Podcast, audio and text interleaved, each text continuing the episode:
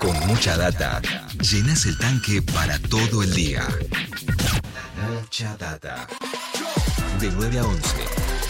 Nacional Rock. Nacional Rock. En un ratito nos vamos a meter con, bueno, con los temas eh, científicos, tratando de poner un poquito de, de claridad ¿no? sobre este tema. Viste, Leo, que estamos, estamos viviendo un momento raro, es un momento extraño, ¿no? como una especie de era de paradojas en la que muchísima gente dice en los medios y en las redes cosas incomprobables, barbaridades, locuras, idioteces. Y por otra parte, y como nunca, la voz de los científicos tiene una, importancia central. ¿no? Eh, bueno, a nosotros nos gusta la data dura, eh, vamos a hablar con un científico, nos parece un poquito mejor. Guillermo Docena es investigador principal del Consejo Nacional de Investigaciones Científicas y Técnicas, más conocido como el CONICET, y está en línea con nosotros. Lo, saludamos y le agradecemos que nos deje eh, hacerle algunas preguntas. Guillermo, ¿cómo estás? Soy Eddie Babenco desde Nacional Rojo. Hola, buen día, Eddie. Muchas gracias por el contacto. No, no, gracias a vos por, atendernos. Bueno, tenemos muchas, muchas dudas eh, y queremos eh, empezar a hablar de, algunos de los temas que tienen que ver con, la aplicación científica para frenar eh, la pandemia, ¿no? Que nos tiene a maltraer desde hace tantos meses. En principio, hay una, una cosa que quiero preguntarte que tiene que ver con el desarrollo argentino de la vacuna. Hace un tiempo atrás hablamos con el ministro Salvareza, nos había contado algunos avances que, había habido en algunos de los proyectos de vacunas de, la Argentina. Sé que están trabajando entre el CONICET y varias universidades eh, en conjunto. Quisiera que nos cuentes, bueno, más o menos en qué punto estamos, cómo, se viene avanzando, eh, cuál es la perspectiva futuro. Bueno, eh, nosotros somos uno de los seis proyectos, hasta donde sabemos que están desarrollando una vacuna local y estamos todos en la fase preclínica, es decir, que tenemos una vacuna diseñada, una vacuna que ya se está aplicando y se está estudiando cuestiones de seguridad y de inmunogenicidad en animales, eh, particularmente en ratones. la vacuna nuestra está en lo que se llama fase preclínica, eh, que es la fase anterior al ensayo clínico en la cual eh, se va a probar en humanos, en individuos, ¿no? que eso va a ser probablemente a partir del año que viene. Bien, y a partir de, bueno, es decir que posiblemente, entonces el, la idea de una vacuna argentina lleve por lo menos un año más, ¿no? Hasta por lo menos empezar con las, con las primeras pruebas. Estoy pensando un poco siguiendo el, paso de lo que fueron los, los, otros proyectos de vacunas que fuimos viendo en otros países del mundo, o acá vamos un poco más lento todavía. Eh, no, sí, yo no, no lo compararía con otros países porque tienen otras condiciones y, e infinitamente más recursos que nosotros. Eh, así que es probable que aquí sea más lento que en otros países. No podemos pretender tener una vacuna nueva como se ha hecho en ocho o nueve meses. Pero bueno, acá lo importante va a ser tenerla, la vacuna en algún momento, y que podamos tener una producción local para evitar todos los inconvenientes que estamos viendo que ocurren, ¿no? Completamente. Bueno, eh, ¿y, cómo, imaginas eh, el futuro de esa vacuna? Es una vacuna que, seguramente se, se, vaya a aplicar durante muchos años para, para contener eh, el tema de la evolución del virus. bueno, ¿cómo, cómo, ¿cómo viene el futuro respecto a las vacunas? Sí, sí. Mira, aparentemente por lo menos por algunos años más se van a tener que dar dosis de refuerzo al menos una vez por año, en esquemas parecidos a lo que es eh, gripe eh, u otras otras vacunas para procesos infecciosos, porque hasta que no se controle la transmisión del virus en el mundo eh, va a seguir transmitiéndose.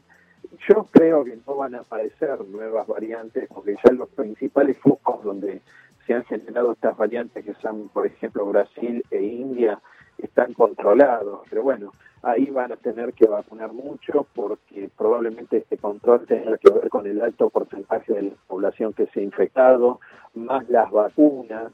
Así que hasta tanto se controlen eh, regiones o, bolsones de transmisión de virus de esta manera, eh, se va a tener que mantener la inmunidad conferida por las vacunas en las distintas poblaciones de una manera sostenida en el tiempo, por lo cual nuestra vacuna va a tener importancia en este frente de mantenimiento de inmunidad, no en el primer frente de contención de la pandemia.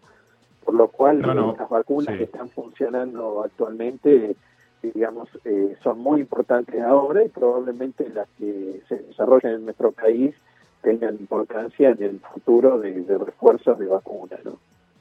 No, y además eh, intuyo que, digamos, como experiencia también es, muy importante para el país, ¿no? Poder desarrollar una vacuna en este, en este sentido. Seguramente todo, todo el aprendizaje que se da en el camino también es, es ganancia. Me gusta mucho lo que decís, Guillermo, porque bueno, es un miedo que, tenemos todos y todas, me parece, ¿no? Que es que este virus siga mutando, digamos, sigan apareciendo nuevas variantes y que, bueno, en algún momento estas variantes se salten las vacunas y que haya que volver atrás y empezar de nuevo. Eh, me gusta tu mirada, me da mucha, mucha esperanza, ¿no? Vos decís entonces que es posible que ya esta aparición así continua de, variantes con, con, nomenclaturas de letras griegas ya se puede frenar pronto. Yo creo que sí, yo creo que sí, porque vos fíjate que las últimas aparecieron en lugares donde teníamos, yo te diría, de 100.000 casos para arriba por día, como Brasil e India, que cuando se produjo el pico estaban en los 400.000.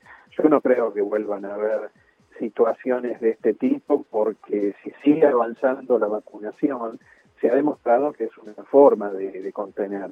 Si bien contra estas variantes Delta las vacunas tienen menor eficacia, por suerte lo que se ha visto es que con dos dosis la eficacia disminuye muy, muy poquitito, o sea que la gente que está vacunada está protegida de la variante Delta. Entonces yo creo que esto, digamos, ya empezó un camino de, de retroceso que si se intensifica la vacunación y sobre todo vuelvo a resaltarlo en todo el mundo, no como hasta ahora en países del hemisferio norte, no necesitamos vacunar bastante más en el hemisferio sur, como parece que va a empezar a ocurrir ahora a medida que sobran las vacunas en el hemisferio norte.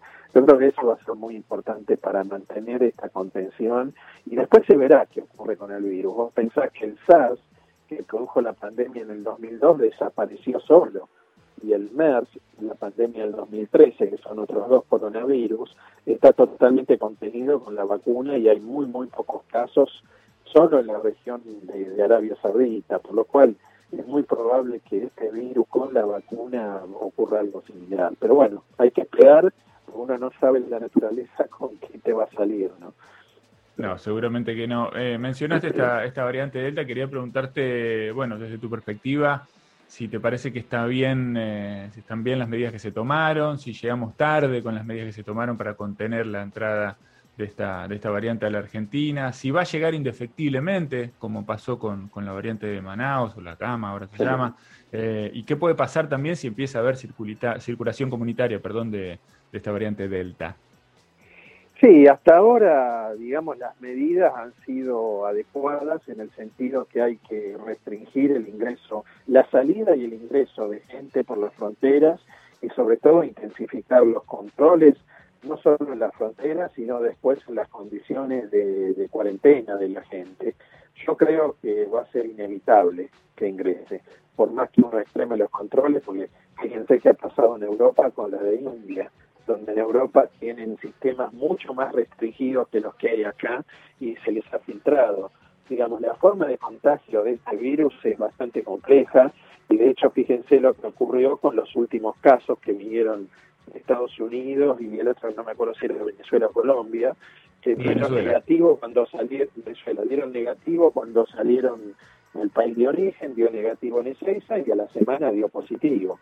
Entonces ahí es fundamental que la gente que viaja, y que, primero la que viaja, eh, que sepa que va a un lugar donde hay variante Delta y por lo tanto pueden infectarse y pueden traerla al país.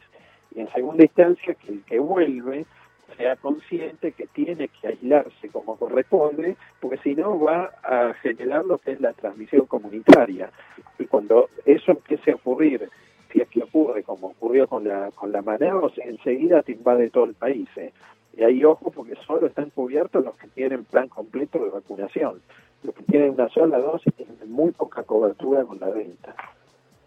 Bueno, eso es para, para tener en cuenta. Bueno, creo que por eso también eh, ahora el Consejo Federal de, Salud, que es el que no reúne a todos los ministros de salud y a, Carla Bisotti, a los ministros de salud de las provincias, digo que Carla Bisotti de, Nación, eh, está planeando acelerar el proceso de vacunación ¿no? y dar la segunda dosis más rápido, justamente para, para prevenir este, este tema, ¿no? que por supuesto que es muy preocupante. En el medio apareció una nueva variante que es la, que es la Epsilon, eh, que apareció, si no me acuerdo mal, en California, ¿no? y que ya está extendida a muchos otros países, que dicen que también puede ser este, una, una variante que se salte algunas de las vacunas. ¿Sabes algo de eso? Sí, en realidad la variante Epsilon ya existe hace un tiempo porque es la que produjo en Estados Unidos una, digamos, una expansión tremenda del virus. En Argentina ya está, eh, es una de las variantes de California. Y bueno, cuando una de estas variantes empieza a generar este tipo de situaciones es porque al menos tiene un mayor poder de transmisión. Y sabemos que todas las vacunas frente a las variantes tienen una eficacia más reducida. Por lo cual, bueno, también ese es otro elemento de alarma para el que viaja a Estados Unidos eh, principalmente allá está la Delta, pero según a la zona donde vayan es probable que también haya más variantes de esta de California. Y bueno, eh, si están allá nosotros estamos viendo cómo es la situación en Estados Unidos, hay mucha gente haciendo vida normal, sin cuidado, sin barbijos. Y bueno, eso es un riesgo latente para el que vaya y vuelva. Seguramente que sí. Eh, me quedo pensando en, estas en estas variantes nuevas que, aparecieron y te quería preguntar también en relación con el desarrollo de las vacunas eh, en el mundo, si a partir de, esta aparición las nuevas, los nuevos refuerzos que por ahí aparecen en los, en los próximos años van a trabajar un poco para tratar de, ¿no? de frenar un poco más o de ser un poco más eh, agresivas con estas, con estas variantes que se van volviendo dominantes con el paso del tiempo. Sí. Sí, sí, evidentemente se está hablando de la tercera dosis como una forma de un refuerzo para la gente que está vacunada de mantener la inmunidad conferida por el, por el plan inicial. Pensemos que hasta ahora todas las vacunas han sido desarrolladas frente a la variante original, que es la que se llama la de Wuhan de China, y esa variante o ese virus circula en muy pocos lugares, por lo cual la tercera dosis va a tener que tener dos objetivos. Por un lado, reforzar la inmunidad ya generada, pero por otro lado van a tener que tener los componentes de las nuevas variantes, de manera de hacer la vacuna más específica hacia estos nuevos virus. O sea que va a ser, yo creo que por el término de uno o dos años o más tal vez, esto de los refuerzos de con nuevas dosis va a ser algo realmente importante que va a haber que implementar en todo el mundo. Muy bien. Bueno, Guillermo, te queremos agradecer muchísimo este, este rato con nosotros, aclararnos todas estas dudas, la esperanza también que nos da tu, opinión profesional este, y también el laburo, ¿no? El laburo que vienen haciendo para cuidar y trabajar por la salud de los argentinos y, las argentinas. Te agradecemos mucho. Bueno, muy bien, muchas gracias a ustedes. Hasta luego. Un saludo, un saludo y seguimos en contacto. Ahí estaba Guillermo Docenas, investigador principal del CONICET, nos aclaró un montón de cosas que tienen que ver con las nuevas variantes que van apareciendo y también y fundamentalmente con el desarrollo de la vacuna argentina. Mucha data, hasta las 11 por Nacional Rock.